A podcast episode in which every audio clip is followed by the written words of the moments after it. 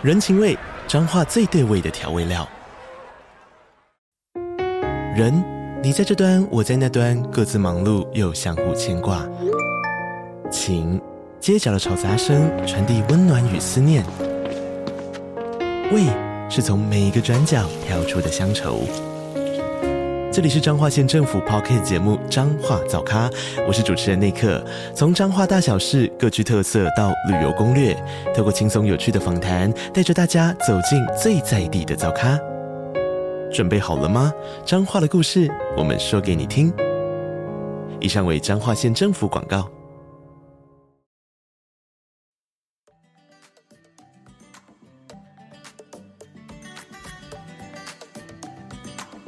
欢迎大家来到女子健心室聊聊读书会的时间。那我们今天要跟大家分享的这本书叫做《我要的新人生》。我们今天邀请到要和我们聊这本书的来宾是去年初五十九集上过我们节目，跟大家聊过要如何运用断舍离来拥有更加自在的内外在的整理师 Mini。那他自己本身呢也有一个 Podcast 叫做精准美学，应该还有很多的听众不太认识 Mini。那我们就请 Mini 来简单的跟大家做个自我介绍。佩佩，Hello，还有各位听众，呃，我是 Mini，然后我同时有一个 Podcast 叫做精准美学，那我同时也是一个整理师，同时呢又是一位近期加入声音造咖的 Podcast 制作人，以及呢 ActuBiz 的合伙人。那 ActuBiz 主要在做的是网络创业辅导这样子。嗯，会在年初呢跟大家聊这个主题呢，真的觉得就是很适合年初的这个呃话题，就是。呃，做断舍离有一种新年新气象的感觉。那其实我们之前也说过啊，嗯，断舍离不是只有把你的环境整理干净整齐而已，你的外在就是你内在的投射。所以，如果能够经常去练习，透过断舍离来整理环境啊、物品啊，也能够帮助我们在生活、工作，甚至是人际关系上，去更了解自己真正需要的是什么，还有去舍弃自己不需要的是多余的东西。那我们今天要分享的这本书，其实在它还没有呃出版之前，我就很期待了。因为这本书它是日本很有名的那个整理女神近藤麻里惠的老公写的。那我之前看过他们在 Netflix 上面的实境秀，叫做《怦然心动的人生整理魔法》，麻里惠的老公也就是这一本书的作者来导演制作的。然后我超级推荐大家去看这个实境秀，因为我看完超级感动澎湃，就把整个房子都断舍离翻了，觉得非常的神清气爽。所以如果你缺少断舍离的动力的话，很值得看这一部实境秀。这一本书呢，其实在里面也讲了很多，就是关于他们到美国发展这个实境秀诞生的过程，还有细节。那也是这本书要跟大家分享的重点，就是要做最真实、舒适、自然的自己，是最有力量和影响力的。所以这本书的作者呢，想要邀请大家跟他们一起收拾向外追寻的过度努力，练习聆听发自内心的声音，然后去觉察哪些事情会让你打从内心的感到喜悦，然后会让你有一种怦然心动的感觉。那你的感觉就会和你的个人特质还有你的行动契合，发生正向的化学反应，找到人生自在发光的最短路径。大家听完这个都觉得，哦，也想要来断舍离一番了吧？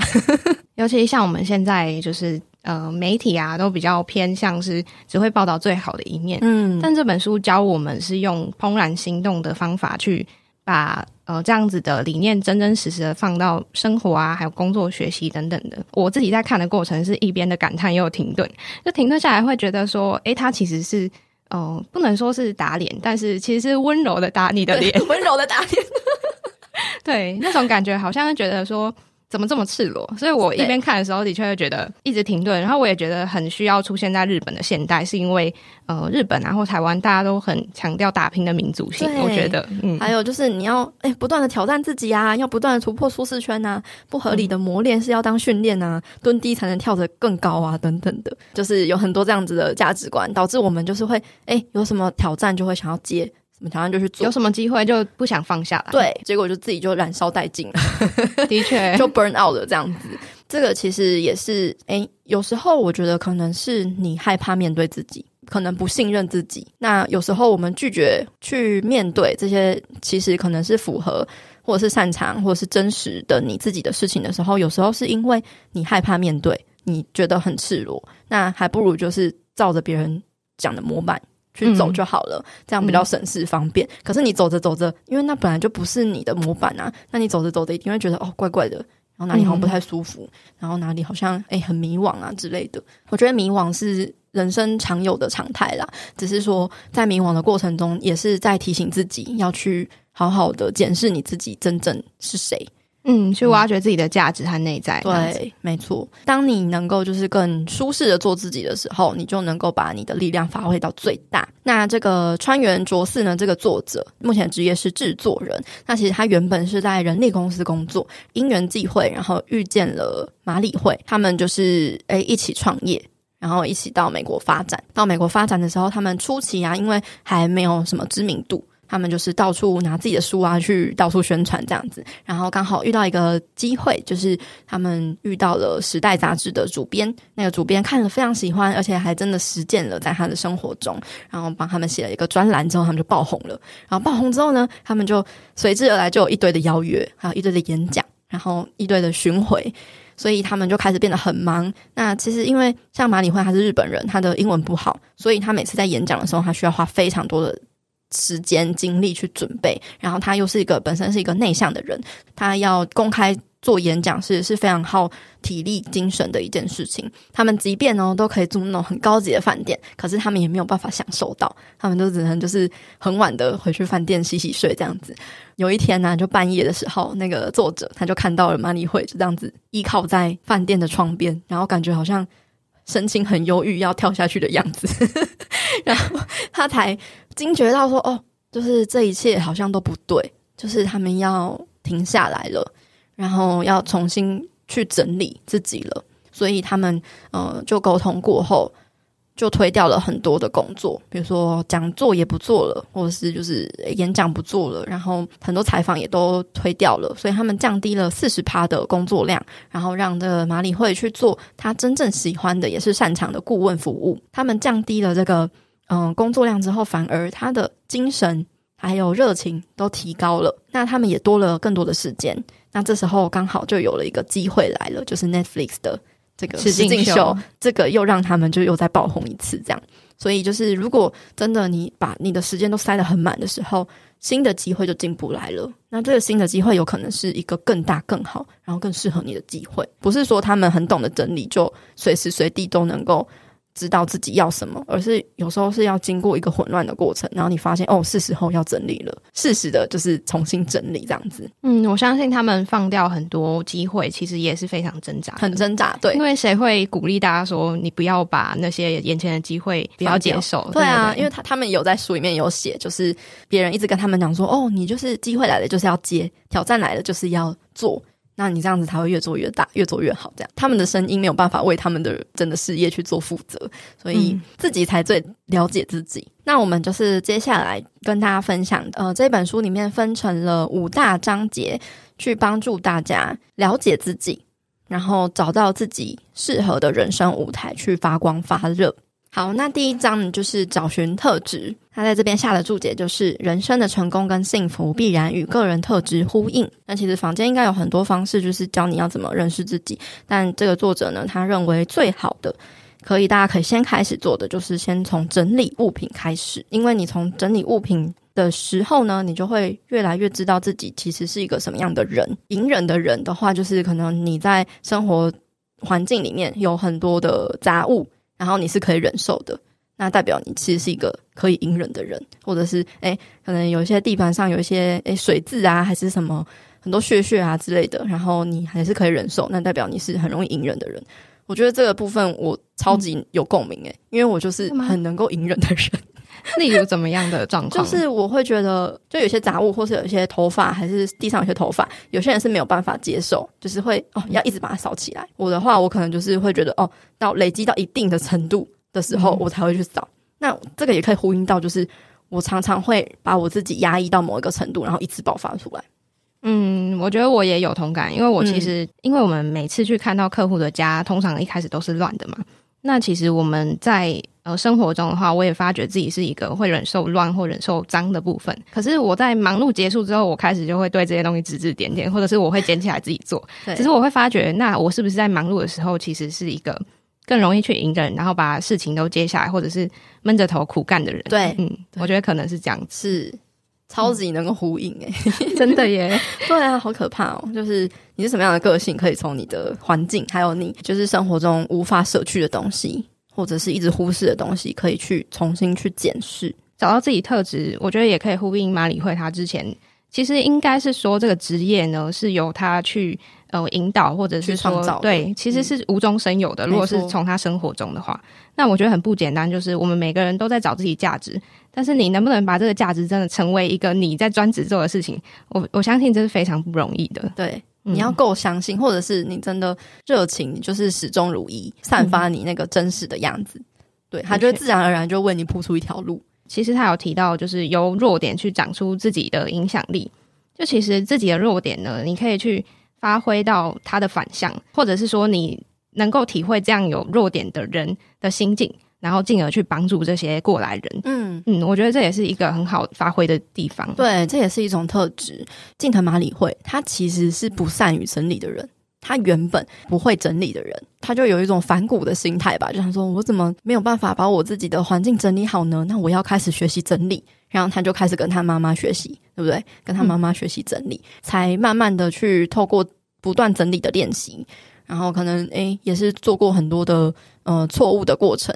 然后才发现哦，怎么样的衣服最好折，然后怎么样子的收纳方式最省力，嗯，甚至他最有名那个怦然心动的方式嘛，嗯，相信大家应该很不能理解，就是为什么你东西放在心口上，然后思考看，你就可以决定判断要不要继续留。这个真的是，嗯，一般人直接常理乍听之下会觉得，你怎么可能？嗯嗯，那我觉得这就是。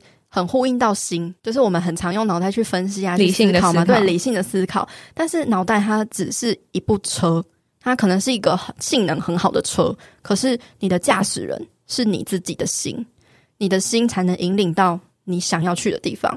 可能那一部车可以到处跑啊，你要去阳明山，你要去什么海边啊，都可以。可是你可能你就是不想要去阳明山啊。可是大家都说要去阳明山，然后你就去了，然后才发现说哦，那好像不是我要去的地方诶。你的心就是有点像是自动导航的那个 GPS 系统，它会知道你想要去哪里。但是我们常常就是跟自己的心失去连接了，因为头脑的声音太强了。那是因为我们不善于用心。去聆听自己的心，或者是我们太少去自我对话，对，太少去自我对话。嗯、呃，马里会的这种怦然心动的这个 整理术呢，就是真的是把物品放到你的心那边，然后去感受你这个对这个东西是不是有感觉。然后这，我觉得这就是运用心的力量。诶，你练习久了之后，你就会越来越敏锐，你就会越来越了解你自己真的喜欢什么，对，喜欢什么，嗯、想要什么，适合什么。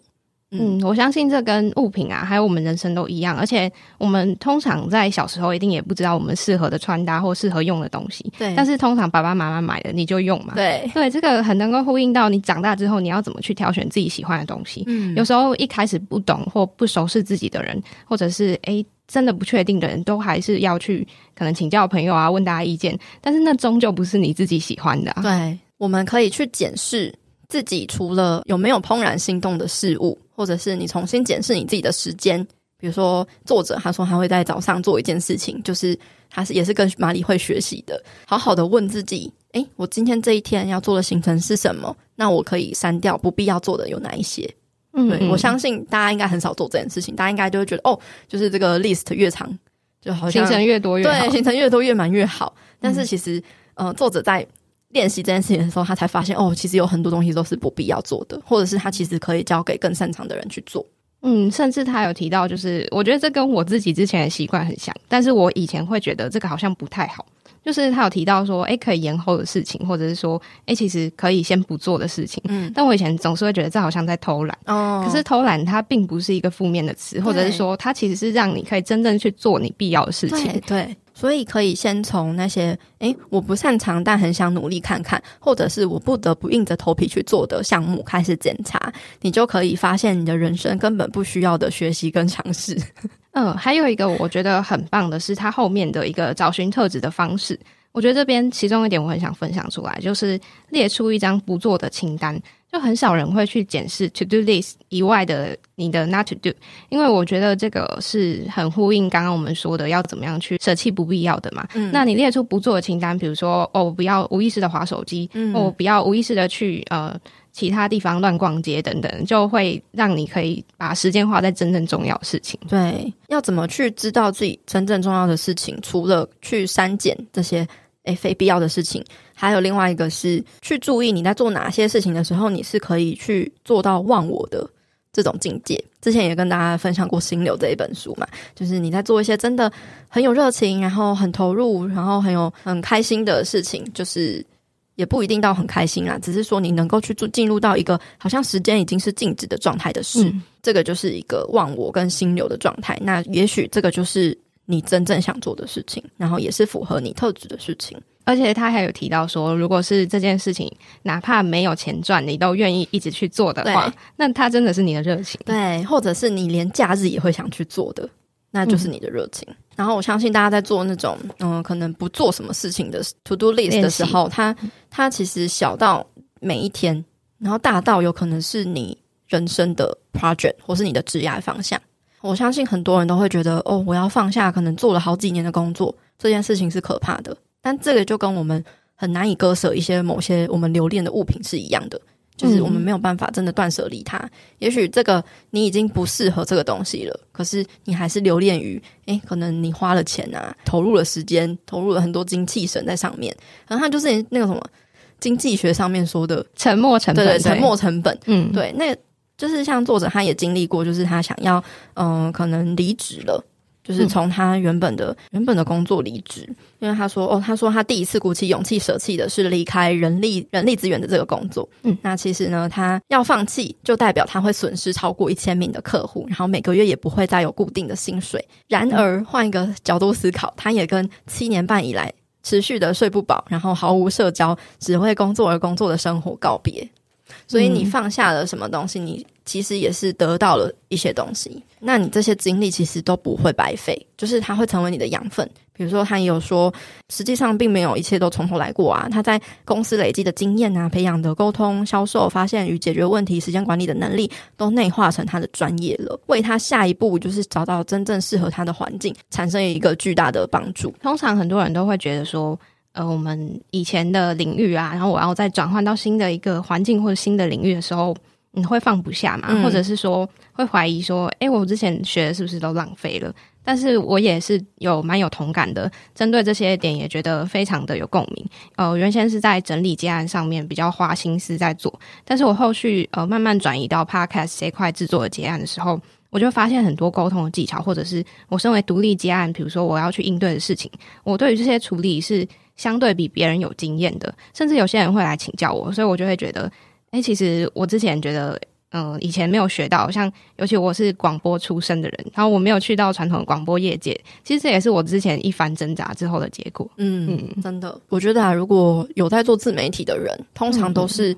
诶，你发掘到自己某一个很喜欢的东西，或是你的特质，或者是你很想要传递的理念，你透过自媒体的方式去宣传出来。就像我现在在做的事情，就我原本也是一个设计师，因为有想要传达的理念，或者有想要传递的东西，然后我开始做了。那我其实在这中间一直不断在转型，真的真的是改变超多的。如果有在发了我。持续发了我的听众粉丝应该都会，对不 对？应该真的就是见证这整个过程。但是我在转变的过程中，其实是真的也会有挣扎。原本的那些东西，好像是嗯，大家认识我的一个方式。那如果我转变了，我做其他的事情了，会不会他们就不想看了？或者是就是那个失去什么？失去什么？对对对，那个是一个未知的。每一次转变，好像又又蛮好的。那但是那个转的那个中间的过程，真的是会有很多的挣扎。嗯，对，我觉得是因为我们呃，或者是说每一个人，其实现代我们呃有无限的可能去发展嘛。因为我们现在是一个每个人进入一些行业的跳板都非常的容易的阶段。那呃，在这样自由工作的形态之下，我们都会呃不能说被迫，但是被这些机会或契机去推使我们不断去挖掘一些价值，还有探索自己的定位。就像我觉得很多人的想法或者是经历都。嗯，是被机会推着走的，我觉得。嗯嗯，你认同这个吗？认同。就是被机会，哎、欸，被机会推着走。对、嗯，但是那些机会也不一定是真的符合你或适合你的，有些我们就要去舍去不必要的。对，然后有些是你真的尝试过，你才发现哦，我不适合。诶，可能你当初觉得哦，这是一个绝佳机会，这是一个很好的发展机会，可是你做着做着，可能又会觉得好像没那么喜欢了。那这时候你可能就是要放下了。但是这个很多都是你真的试过，或者是你的心里告诉你的、啊。对、嗯、对，然后又需要去去经历一个你真的有去倾听你心跟你说的话的这个过程。嗯，没错，对，真的是还蛮蛮不容易的。的确，对啊。但是其实我相信很多东西都是创造出来的。就像马里会，他始终如一的热情就是整理东西，然后帮助别人把把环境整理好，然后进而也带入到自己的人生中，有一种身心灵焕然一新的感觉。那我像我自己也是，就是有一个核心价值理念，就是希望大家的身心灵也是能够越来越好，健康，健康这样子，就带着一个这样子的一个核心。诶，形式是什么？其实并不是真正的重点。对，那透过这个核心理念，就可以衍生出它的价值。你就可以去思考这个可以怎么去利用这个价值，然后创造价值。然后我觉得这个章节有一个我也很有感觉的部分，就是说，生活越认真的人，越容易掉入来自他人的期望枷锁。那这个他人的期望呢，通常都是善意的，希望你成为更好的人，然后认同你的能力，所以对你有很高的期待。那这个也是很多人觉得我不能辜负别人的心意的主要原因。可是如果你觉得很累了，请你停下来，这一生中你自己才是最重要的那个人。我时常会想啊，如果今天我们生活周遭没有那个所谓的重要他人去影响我们的决定，就是我们不会去跟任何朋友或任何家人去思考，会去讨论我们要做的决定的话，那世界会变成什么样子？我时常呃用这样的逻辑或者这样的哲学去思考一件事情。嗯，所以在整理时间的时候呢，要先舍弃掉的就是那些你做不来的事情。可是当你删掉了之后，你又会对他念念不忘的，会一直想要重新找回来的，那就是你命中注定的事。那个就是我们所谓的核心价值了吧？对，嗯，我们刚刚有讨论到的，就是从弱点去长出你独特的影响力。嗯，这一部分我很有共鸣的是，前一集我们跟沈林老师也有谈过算命占卜、看星盘、对，看命盘这种事情，我们也许就会觉得这个它可以帮助我们觉察。的确，它可能是。标示出你擅长跟不擅长的东西，可是谁说就是你的弱点就你就不能够去做呢？我觉得我们常会掉入这个迷思，就是的确我们去运放大我们的擅长的地方，会是一个呃很棒的道路，但是这不代表说我们没有办法从弱点去长出影响力。最重要的，真的还是那个你的意念、你的信念，可能也是呼应到有阿德勒有一本书叫做《自卑与超越》。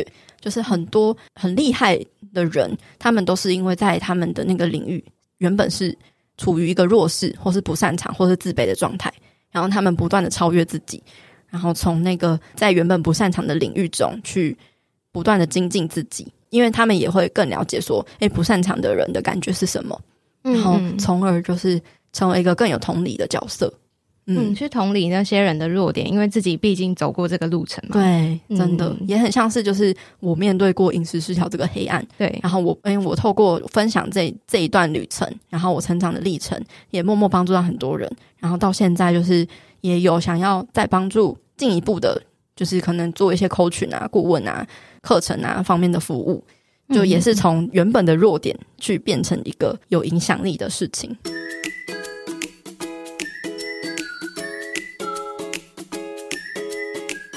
阳光豆米浆营养双谈室，本集节目由统一阳光赞助播出。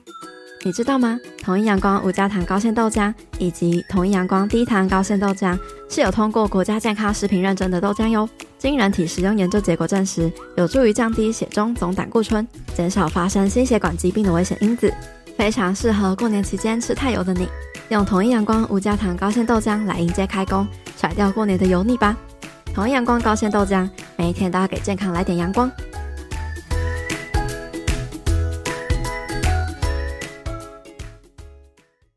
第二章的章节叫做“活出自我”，副标题是在垃圾场里，钻石也难以彰显价值。第二章呢，就是找到你的可以跑道价值的哦，跑道，跑道，对，你这颗雪球要怎么样越滚越大？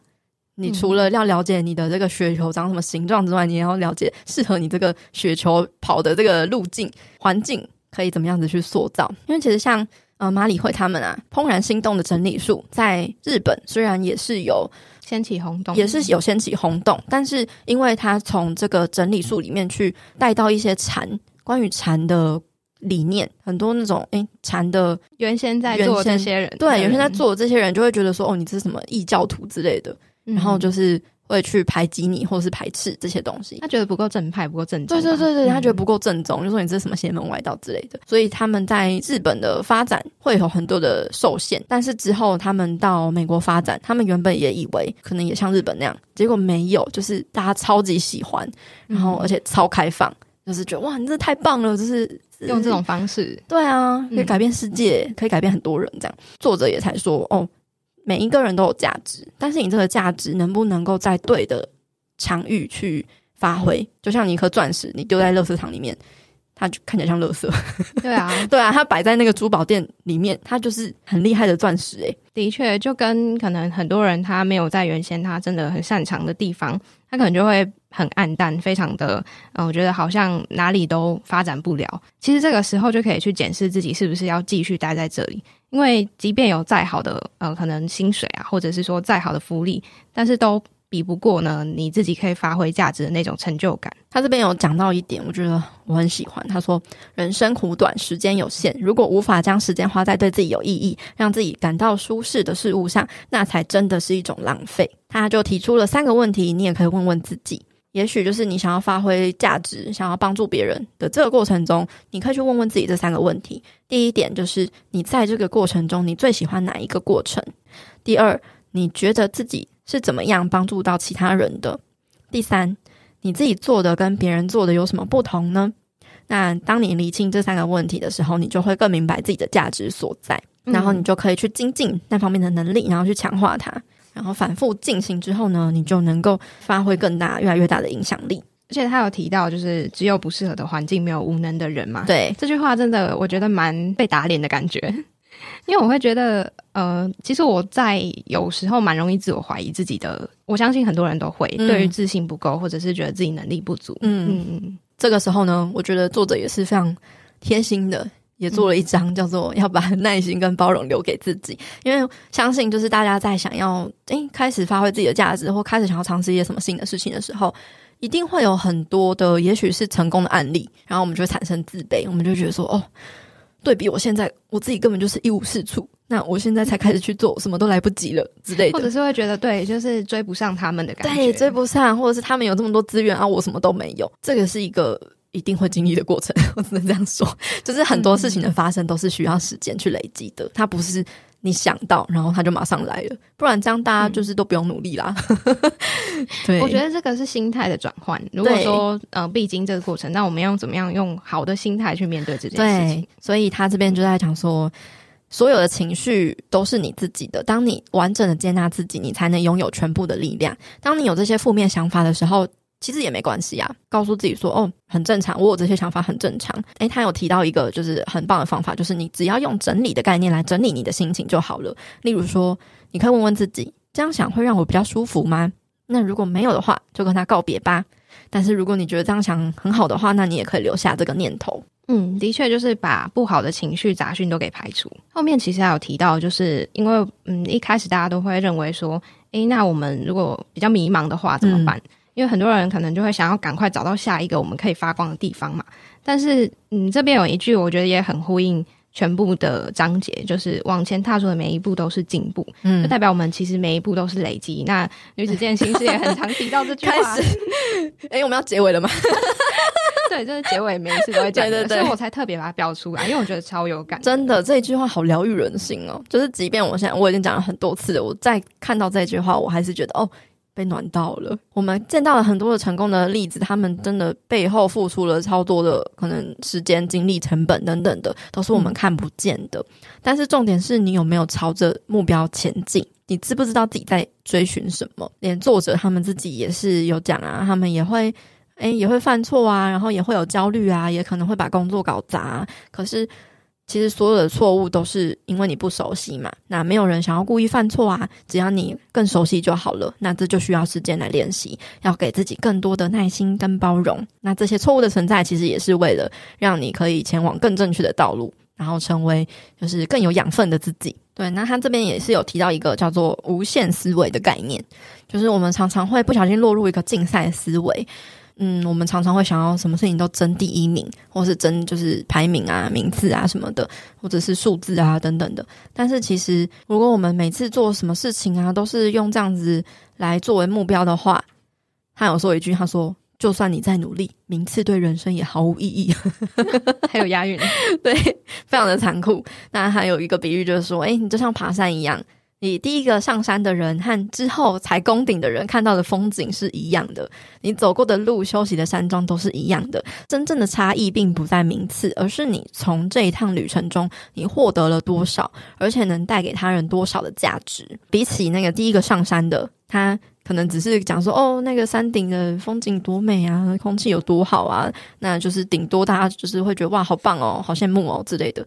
后来才出发的人，他们分享的可能就会说哦，诶，建议体力没有那么好的话，你可以先试试走到第一个凉亭就好了。那接下来的路就比较适合有经验的登山者，或者是诶，我知道有个秘境可以看到很美的日出，我再把路线画给你。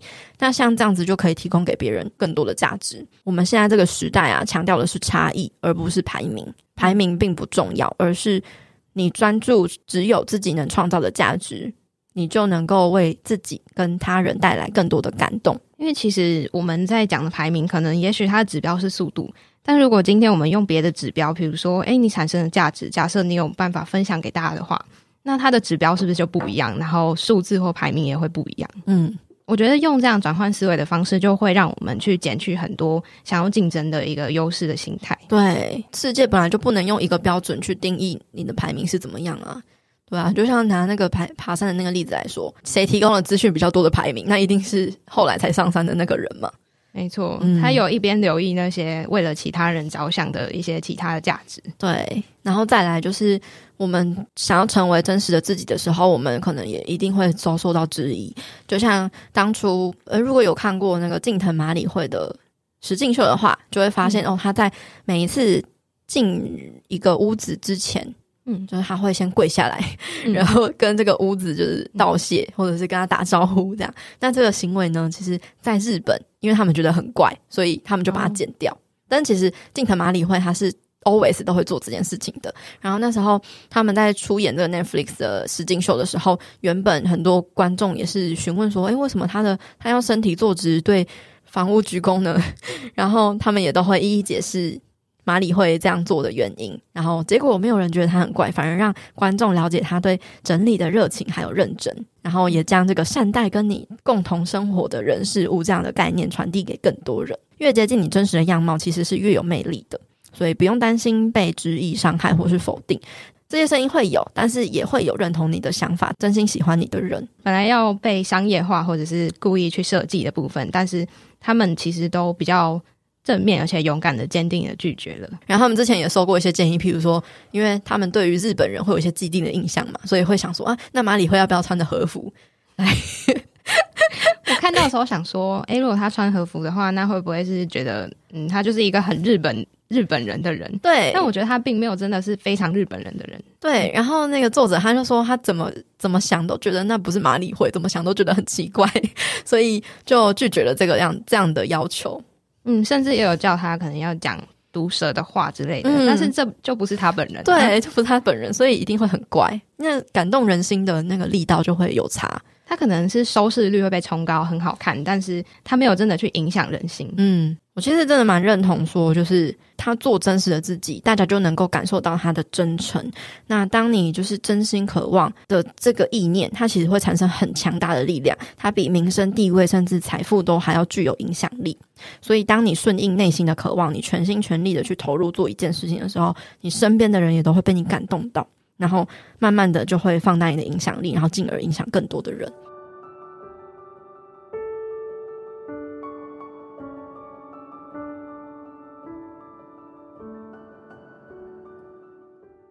好，那第三个步骤呢，就是肯定自我。它的副标题是：别人给予再多的赞扬，也比不上对自己说你已经够好了。我觉得他在这边就是很有趣的是。肯定自我，并不是你一味的说“哦，我是最棒的，我是最厉害的”，等等的，那是一种盲目的、盲目的肯定自我。那我觉得他就是很温柔的，就说：“哦，你已经够好了，不用那么用力的去追寻不适合你的东西。其实你本来就已经是足够的了。”嗯，就像你已经够好了。如果用比较大家世俗的方式的话，可能会再讲说：“我希望你可以更好。”那这句话其实就是再叠加上去，但是。嗯，它的意义感可能没有那么重。我们必须的是做到我们自己觉得，诶，我们有尽全力，或者是我们自己觉得问心无愧的程度就好了。嗯，第一章就是你要找到你的特质，找到你自己。然后第二个就是活出自己，要找到你适合你的跑道跟舞台。然后第三个就是，嗯、你要怎么样子去升级你自己，肯定你自己。那他在这边说到，就是说，诶，你要做自我升级来取代改变。就其实你不用特别的改变你自己太多，嗯，而是你去升级你自己。他这边有讲说，哦，升级的最短路径就是善用你的偏好，就是你喜欢什么，嗯，这也是呼应到说你的特质。嗯、那你的特质可能也会跟你的偏好有有呼应。要怎么知道说自己喜欢什么呢？你不是那么清楚的话呢，你就可以先从你平常会在 social media 或者是呃 YouTube 上等等之类的，你订阅的内容。看看什么样的内容会让你自己感动，然后什么样的风格你会想要了解更多，然后你透过这些你订阅喜欢的风格跟内容来察觉你自己喜欢偏好什么。你想要成为一个优秀的传递者、优秀的创造价值的人、有影响力的人，那你就要先成为一个优秀的接收者。优秀的接收者就是你能够去分辨讯息的价值在哪里。这个章节里面，他有分享到一个说，你要先感受，你才能够营造感动。也就是你要先去感动自己，你才能感动别人。嗯、但是我觉得就有点像是同频共振的概念。那像他们呃作者他举了他们制作 Netflix 实境秀的这个例子，就是他们整个制作团队都非常的认同这个怦然心动的人生整理魔法是真的能够去改变人生的。然后他们也真的有去落实，嗯、而且非常的因此而觉得这一定是要向大家传递的理念，所以他们就会那个。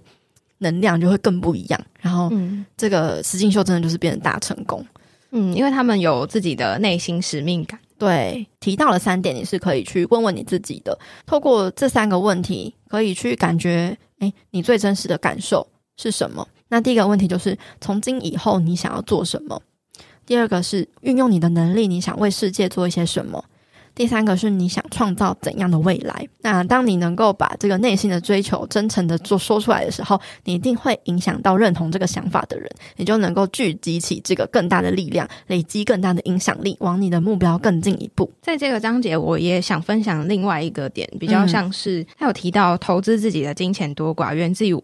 源自于我们的自我认可，对，我觉得呃蛮被打脸，这一句很重很重的打脸。嗯，他说，如果你舍不得花这个钱投资自己，就表示你不认为自己有这样的价值。真的，真的，嗯、完全相信你的外在世界就是你内在世界的投射，嗯、所以你吝于投资自己，也就代表你觉得自己不值得。嗯，尤其是啊、呃，我们大家都可能会觉得说。嗯，投资自己的话，愿意去学习的心就好了。但是其实，嗯、呃，付费学习这件事也在这本书有提到。嗯，就因为我们呃用钱去去取得人家的经验，其实同时也是认同其他人的价值。对。但是呢，还有一个根本的部分是我们去愿意花钱在自己身上，然后投资自己。他有说啊，就是能用钱学习到的都是很划算的。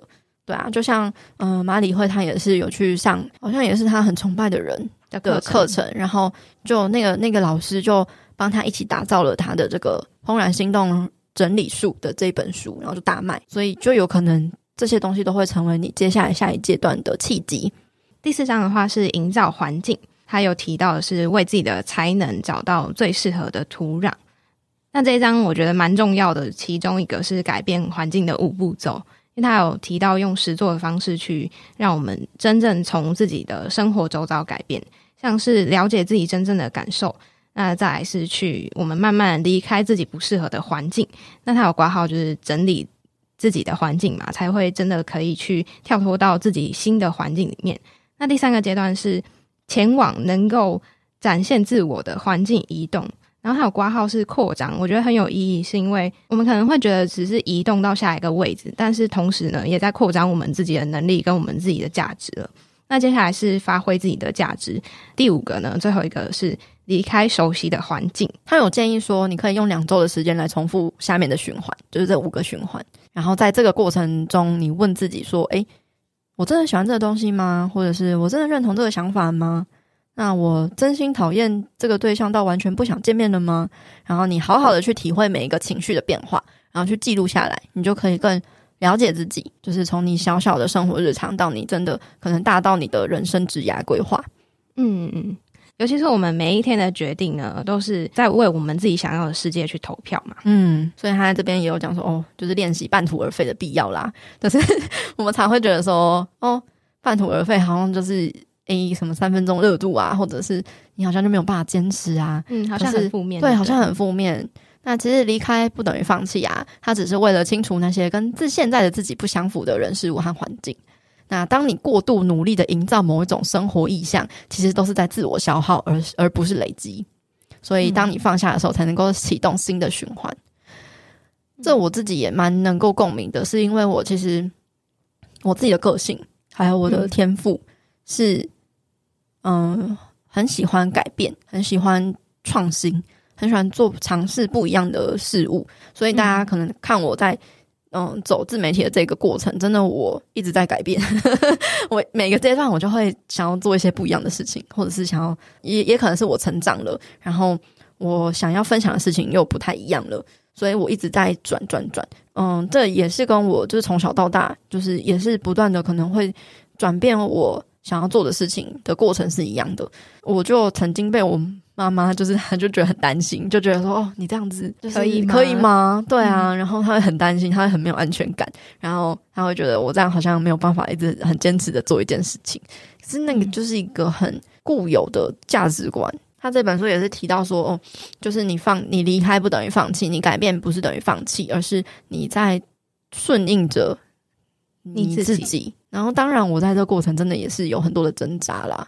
对啊，也不是说什么事情马上就能够睡一觉，然后就割舍掉，不可能。对，的确，都是一个一直不断的在迷惘、探索、下决定这样子的一个过程在走的。其实我们可以去思考的是，我们虽然每个人都会去追寻新的机会嘛，嗯，但是我们同时也是舍去了很多很多不适合的机会，才会有新的机会能够去接受进来。对，嗯、真的。所以，像很多人可能会觉得，哦。我觉得我人生活到现在，我觉得我活错了，我不是活成我自己想要的样子，那怎么办？就没有怎么办呢、啊？嗯、你就从现在开始改变。书里面也有提到这个概念，对，书里面就是提到这个概念。他说，反正你最坏也不过如此了嘛。那你生活很糟，没关系啊，那你就从这一刻开始好好生活就好了嘛。就是你决定改变的那一刻是最需要勇气的。那这个决心是来自于你对自己自我了解程度有多少。那当你清掉了那你，你那些人生中。没有必要去承担起的责任、追求还有目标的话，你的人生就会慢慢慢的好起来，你的负担就会减少，然后你会更有力量。其实他也是不断的在鼓励我们，如果当下看书的人，其实你心里有很多犹豫呢，就要去勇敢坚定的面对。对，嗯，我们是会不断改变的，环境也会不断改变。如果我们不改变的话，环境就会改变我们。你就不会再是真实的你。诶，前面我们不是说哦，你要找到自己舒适的环境，然后就一直走吗？但是那个是一个暖身的怪暖身的概念而已。你是需要透过一个你自己舒适的环境，然后你储备好能量，你才能够进一步前往一个你不太舒服的环境，然后展开新的挑战。但是这个不太舒服的环境，并不是哦完全的不一样，而是有一点点不一样。然后你慢慢的用。微小的挑战，来去慢慢的改变你自己。嗯，而且通常呢，跨出舒适圈，还有面对自己，本来就是非常的，嗯，带有不舒服的感觉，对，很赤裸，对啊。所以为什么静心冥想很重要？就是你要真的去跟自己相处。所以，当这时候就是你可能会有很多的想法很混乱的时候，你可能就比较能够安在当下。对，那其实我们在放弃一些东西的时候啊，也算是在进一步的去认识自己嘛。在做自媒体就非常有感觉，不是不是只有在做自媒体啦，包括我之前在前公司的时候，我也会有这样子的感觉，就是说哦，好像自己要做好全部的事情，能自己来的就自己来，我不要麻烦别人。对，那其实这是一件会让你自己。燃烧殆尽的事，而且你也会剥夺了其他人能发挥他的天赋的事。看到这个的时候，哇，我就觉得很震撼，因为他说凡事亲力亲为是在浪费天赋，也是剥夺他人发光的机会。这句话我看到的时候超有感，超有感，特别写超有感。对，因为我相信大家很多人真的就是怕麻烦别人，怕求助，嗯、然后怕别人不理解，或者是我放不下，我要控制、掌控所有的东西。嗯、对，可是这其实会让你自己很累。这本书就一直在讲说，你要去做你真的想要做的事情，你真的真实的你自己，舍去掉。过多的负担，或是你其实没那么擅长，你没那么想做的事情，那这些事情就可以交给别人来去做。嗯、你不喜欢的事情，可能别人很喜欢呢、啊，然后别人也是，就是他很擅长啊，那也就是在帮助他发光啊，这样不是两方都是很有利的吗？对，嗯，尤其是如果我们在做自媒体，或是说在工作的当下，如果我们没有做我们真的擅长的事情，其实我们可能花了两三倍的时间，但是做好一件事都是一模一样的进度。对，那同时呢，我们也。没有去赏识其他人的价值，因为我们都把这些都认为是我们该做或我们能做的事情。没错，的确，如果我们想要成为自己，为自己打造只做喜欢做的事情的环境的时候，就很需要拥有团队。那在个人特质互相辉映之下，才能创造出更高的价值。那你在请求别人帮助的时候，你可能会觉得不好意思，可是其实只要你真诚的发出求助的声音，大家都会帮助你。那同时呢，我们在帮助他人的时候，也要留意他们是不是真的需要我们帮忙，或者是说我们是不是真的帮对了忙。对，过度的帮忙也是成为别人的负担。的确，对啊，让别人压力很大。对，有一种饿是阿妈觉得你饿那种感觉，真的。接下来最后一章就是持续成长，也就是接受当下的感受，真实的你就是最好的你。那我觉得很有趣的是，持续成长不像我们一般就是认定的，好像你要一直不断的精进自己，而是他在持续成长这边告诉你要怎么去照顾你自己，你要怎么去排解你多余的压力，你要怎么让你自己的睡眠品质提升到最高。例如说，作者他就是穿那种一般的 T 恤去睡觉，但是马里会呢就送他了一套睡衣，睡衣是那种丝绒还是什么，就是非常好摸的材质，对，很贴身，好像你。你裸着没有在穿衣服的那种睡衣，嗯、然后他穿了这个衣服睡觉之后，他才发现说：“哦，睡眠品质提高了，也就等于你提升了你的生产力，然后也是照顾你自己的一种方式。”他有说到一个就是怦然心动的均衡安排日程法，就是我们常常在嗯一天之中啊，就是会想要去做很多很多的事情，可是他们就是一天之中只会最多塞。三到五件事情，而且会把奖赏或是乐趣也安排在这个中间的过程。因为如果你整个行事历你都只有工作的话，你谁都会想要逃避吧。但是如果你中间会有一些，比如说小小的午休啊，还是你可能去哪里走一走啊，那这就会让你有一个一个平衡。很像充电的感觉，对对对，充电。因为其实我们工作的目的就是为了要获得更好的生活嘛。但是如果我们的生活只下只剩下工作的话，就本末倒置了。这一章其实我觉得是最典型，或者是说。嗯，是我现在必须要去学习实践的部分。嗯嗯，因为我可能没有真的好好的去照顾到自己身体，或者是说生活。对，那很多人可能会觉得说，诶，那如果我生活跟工作切割开来很明显的话，那我就不用在乎这些了。可是其实我们的所有人生角色都是一份工作，嗯，不是说诶生活就不算是工作的一部分了。我还蛮讶异他提到，就是每天至少要安排两个小时去休息。我觉得的确是，嗯，很需要、很必要。但是我们通常不会有人刻意去安排两个小时耍废吧？那作者他就是刻意安排了打电动的时间，还有睡到饱的时间。对，然后还说就是耍废到一个极致，又会再反弹回来。对对对，就会再想要工作了。这样，对啊，所以我觉得就是。活在当下吧，然后也不要批判自己。对，你耍废就耍废啊，嗯，但是我们要有意识的耍废，就是不要批判自己的耍废。然后到一定的程度，你可能自己就会想要动起来了。嗯，他这一章节讲到了很多照顾自己的方式之外呢，他也提到了一个很重要的概念，就是八分满的意识。也就是说，呃，我们在拟定计划的时候都要留下余裕，嗯，都要留下空白，嗯，留白就是美，less is more。就是你没有缝隙的话，外头的风就吹不进来；没有空白，你的容器就无法容纳新的东西。你把行程排得太紧凑，你就容易错过天大的好机会。嗯嗯，所以真的不用排得太满。我都常常开玩笑跟别人说，我自己是想要保有弹性的人嘛，所以呃，可能七十趴的弹性，三十趴的固定这样子。对对，因为这样子我们才能真的是游刃有余的在生活。对，就是真的保持弹性很重要。嗯，然后在过程中真的不要忘记要随时的关照自己的感受。最后，就是你也要去珍惜那些能让你自己成为自己的人。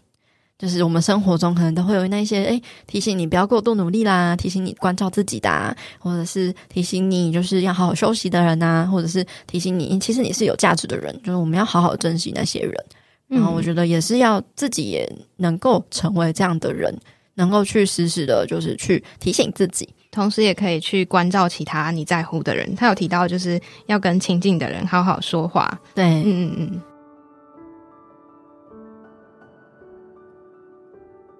那这就是我们这一整本的书籍内容啦。那最后呢，Mini 来帮我们这个书籍来做一个总结。这本书我自己在看的过程，其实我一直在问自己一个问题，因为他有提到，就是诶，我们大家都会想要做自己。原先我觉得做自己好像是只在乎自己，我觉得蛮难实践说，呃，真的不管其他人的想法。可是，在后续我看了这本书，还有我自己在反思，因为我平常也有在去访问很多的极简主义者，这些极简主义者身上观察，就是他们会懂得这些八二法则，或者懂把注意力放在自己真正重要的事情的这些人身上，我才发。觉做自己比较不会是这样很任性啊，顾自己的感觉。那真正的是呢，毫不费力的活出自我价值和样貌。这是我呃自己心里想要总结在这本书学到做自己这个概念是什么。还有，嗯，我们要怎么样把时间花在真正重要的事情，可以再用更具体的方式实践的一本书。嗯嗯，这本书带给我感觉是，嗯，我大概有可能六七成有活成它。书中说的那个样子，就是我一直以来都还蛮 follow 我的心在走的。这本书里面有点像是真的是强行症，嗯、呃，舍去那些迷惘，更多的迷惘，或者是你那么犹豫不定的那个感觉，然后会让透过很多他们实际的案例，然后很真实、很有陪伴感的，知道你，嗯，你很好，你只要做原本的你自己就很好了，很温暖的一句话，然后也是。我们在这个资讯很爆炸，然后大家脚步都很快，然后现在比如说已经新年了嘛，可能很多人都在设新年新计划、新年新目标。嗯、可是假设我就是没目标，我就没计划，我就没 idea，我现在还在迷惘，你就会觉得很焦躁，然后你就会觉得说我是不是要赶快生出什么计划，生出什么目标，跟别人跟风一下，对不对？跟风一下。但是其实没有人，很少人在跟你说你现在就是已经很好了。你可以照你的步调去走就好了，每一天还是一样在走。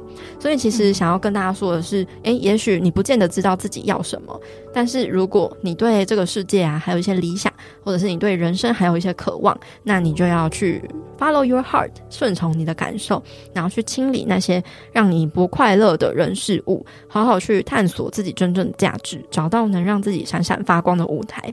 现在的你就是最好的你。嗯，献给大家。